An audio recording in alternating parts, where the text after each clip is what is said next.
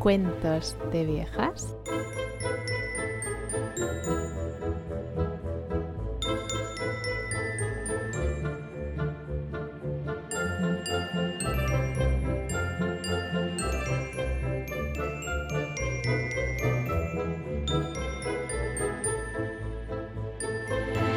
La dama de los ojos sin brillo. Un frío gélido me despertó a no sé qué hora. El viento gemía uniéndose a la música del festejo. La estremecedora combinación me trajo a las mientes esta tradición que oí hace, hace poquito en Toledo.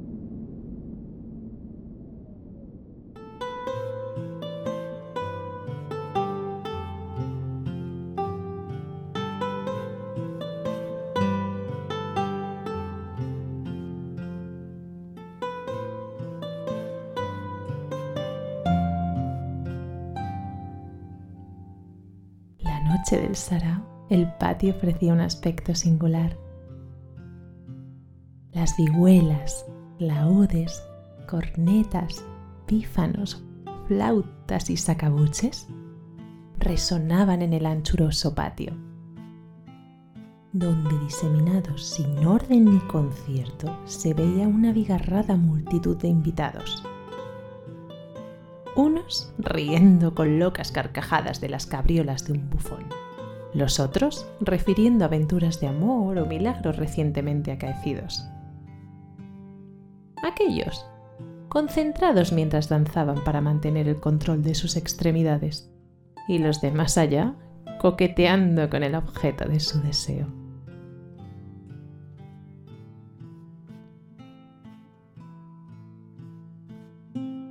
Los gruesos sillares de los muros contenían aquel revuelto océano de acordes musicales, risotadas, rumores y cuchicheos.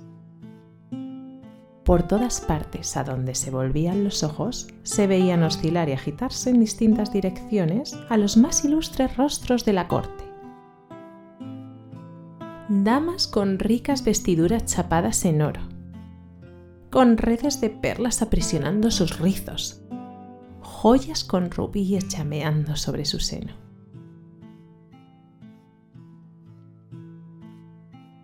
Por otro lado, alegres turbas de galanes con talabardes de terciopelo, puñales con pomo de filigrana y estoques delgados y ligeros. La chispeante luz de un sinnúmero de lámparas y candelabros de bronce, plata y oro se reflejaba en las yeserías que descansaban sobre los arcos, bajo uno de los cuales se hallaba Sancho de Córdoba, recién nombrado consejero de Hacienda y escribano de finanzas del emperador.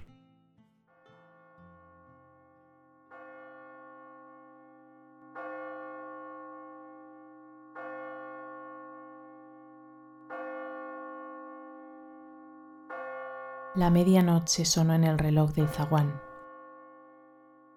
Los ojos de Sancho se detuvieron sobre ella, que en ese mismo instante se unía al festejo atravesando las esbeltas columnas de mármol, entre las que a duras penas se la distinguía. La dama se perdía entre aquella multitud brillante y deslumbradora, que a cada hora multiplicaba su número de danzantes. ¿Quién era? Cuál era su procedencia.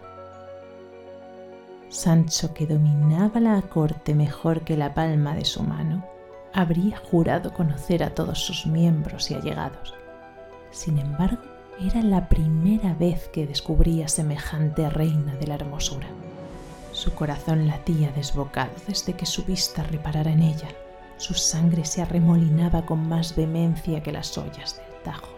¿Quién era? Debía calmar su curiosidad, debía calmar su ansia. Disculpándose, logró escabullirse del grupo con el fiero deseo de encontrar a la joven en aquel laberinto de bordados, bailes, murmullos y exclamaciones. Recorrió el patio de norte a sur, de este a oeste, escudriñó cada grupo, cada dama, cada rincón del patio. Ni rastro. Nadie parecía haberla visto. Es que Imposible. ¿Cómo podían no haber reparado en aquella mujer de belleza incomparable? Su alma se agitó. De repente, sobre el aljibe, descubrió aquellas facciones llenas de una sedosa y melancólica dulzura. La oscura piedra resaltaba su intensa palidez. La refinada visión y la perfección de su rostro ovalado se le asemejó a aquella escultura de Miguel Ángel cincelada en mármol que había conocido hacía años en Roma. Decidió acercarse. Si gusta, invitó a bailar el caballero con una rendida reverencia. La dama, sin levantar la mirada, removió los labios para dirigirle la palabra, pero su voz se ahogó en un sonido indescifrable. Ella extendió el brazo para acompañarle y un escalofrío recorrió la espalda de Sancho cuando ésta rozó su mano.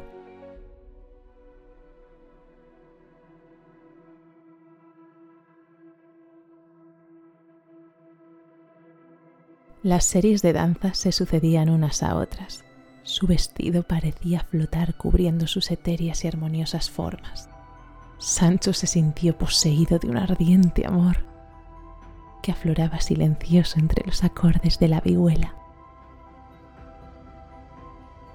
Se mecían balanceados por un movimiento magnético, profundo y cadente. En los labios de la dama se adivinaba una muda e incesante sonrisa que él no dudó en corresponder.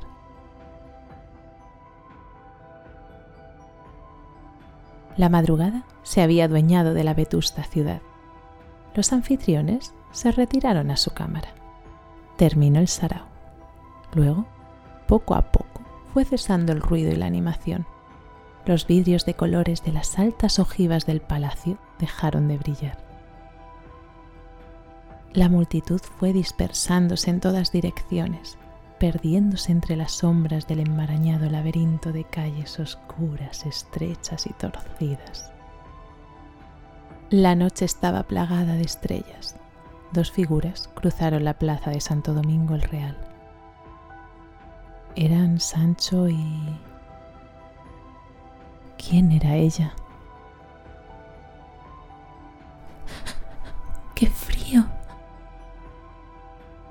Sancho, como movido por un resorte, se despojó de su capa y cubrió los hombros de la dama, arropando su marmórea figura con más meticulosidad, mimo y cuidado que aquel que por primera vez sostiene un recién nacido.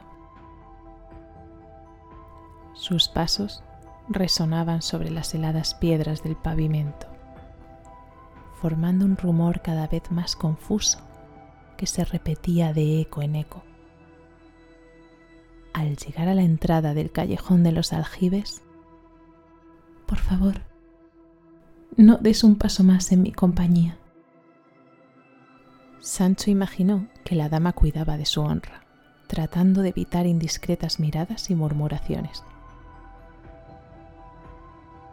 ¿Cuándo podré verte? Mañana. Mañana vendrás a recoger tu capa. No faltaré. Pregunta por la casa de los condes de Orsino. Durante un momento, sus ojos coexistieron y se adentraron en esa profundidad infinita que la pupila encierra. Y la observó perderse entre las oscuras sombras de la ciudad de Toledo. Y prestó atención oído a ese rumor de ligeros pasos que se consumían, que se perdían, que se desvanecieron por último.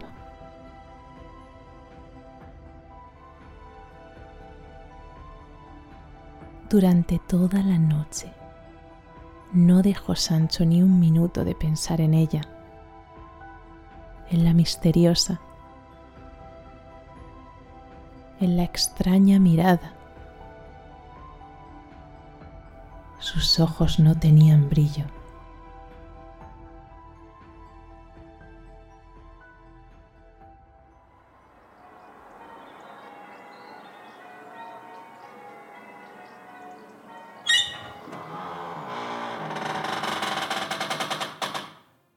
Al día siguiente, una viejecita empujaba el colosal portón de madera que custodiaba la casa de los condes de Orsino, que como las puertas del cielo se le abrieron al impaciente enamorado.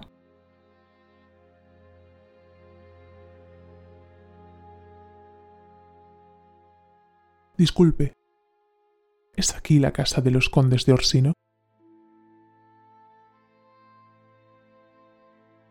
¿Quién pregunta?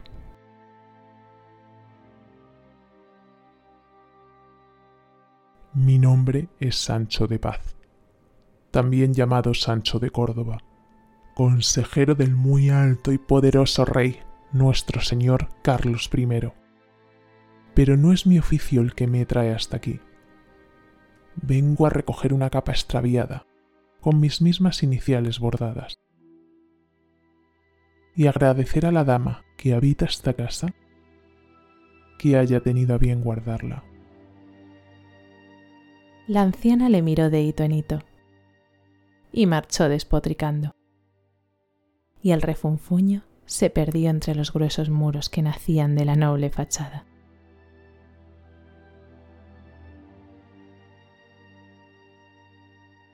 Una señora de negro vestido y distinguido ademán salió a su encuentro. Su rostro le resultaba familiar. Sin embargo, su tez hinchada, sus párpados inflamados el moño que aprisionaba sus llamativos mechones blancos, dificultaban el escrutinio. Dígame vuestra merced, ¿en qué puedo ayudarle? Sancho refirió de nuevo el motivo de su presencia, y antes de que pudiera decir nada más, la señora le interrumpió. Perdone. Perdone, mucho me temo que le han engañado. En esta casa no habita ninguna dama. Desconcertado, el caballero comenzó a describir a la mujer de belleza incomparable, a la cual había entregado la pasada noche su capa y su corazón. Apenas estaba acabando la descripción cuando sus palabras fueron acalladas. Caballero, de nuevo le reitero mis disculpas, pues lamentablemente ha debido de ser objeto de una pesada broma. En esta casa solo habitamos la pareja de ancianos del servicio, mi marido y yo. El pesado portón se replegaba de nuevo para sellar la casa señorial. ¡Oh! ¡Ella! ¡Ella! ¡Es ella! Disculpe. Ella. Ella es la dama a la que ayer le dejé mi capa, la dueña de mi corazón. Sancho, fuera de sí, señalaba un retrato a tamaño natural que presidía el zaguán. ¿Cómo? Ya está bien. Ahora, ahora ya habéis cruzado todos los límites con la pesada broma. Ella es mi hija, muerta y enterrada. Falleció hace dos meses consumida por una extraña enfermedad. Por favor, váyase de esta casa. ¡Fuera! Váyase por clemencia, por compasión. ¡Fuera! Váyase.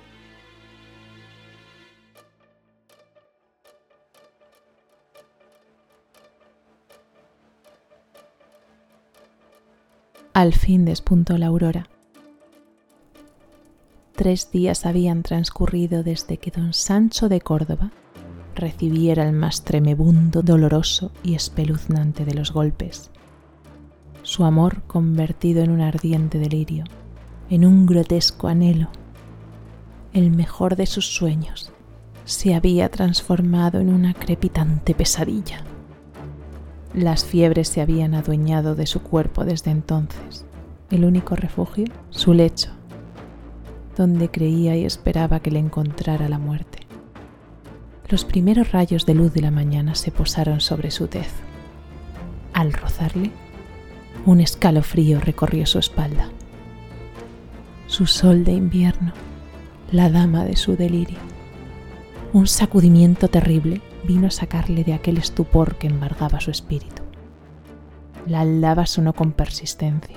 Los metálicos y atronadores golpes inundaban toda la casa. Tras ella, el criado trepaba la escalera como perseguido por el mismísimo diablo. La puerta de la habitación, que escondía al sufriente y enfermo don Sancho, se abrió de golpe.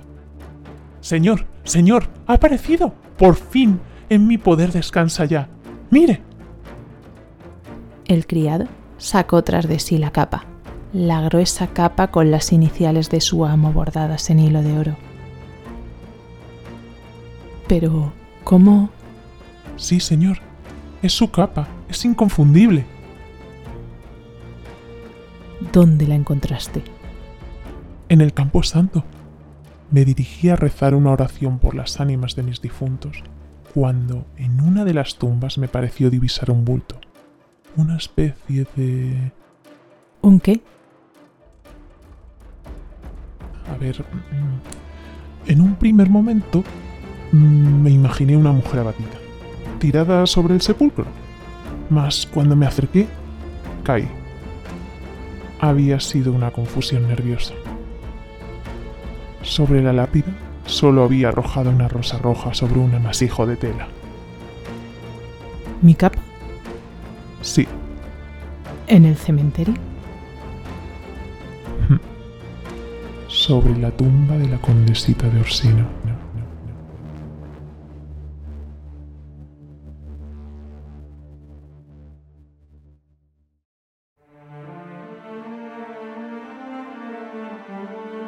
My love is like a red, red rose. Oh, my love is like a red, red rose. That's newly sprung in June. Oh, my love is like a melody. That's sweetly playing tune. As far down my bony lids, so deep in love am I and I will love to steal my dear till all the sea's gone dry. Till all the sea's gone dry, my dear, and the rocks smell with the sun. I will love to steal my dear when the sons of light are run.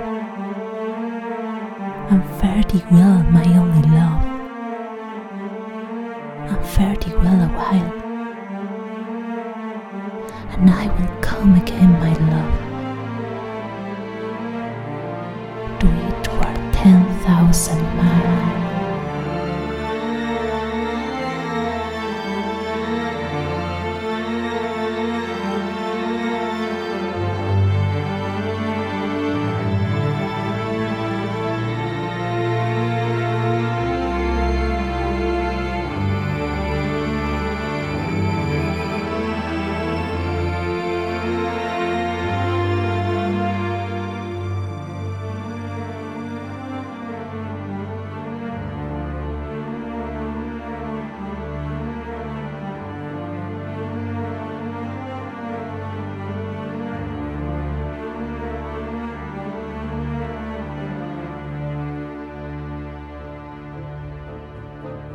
Cuentos de viejas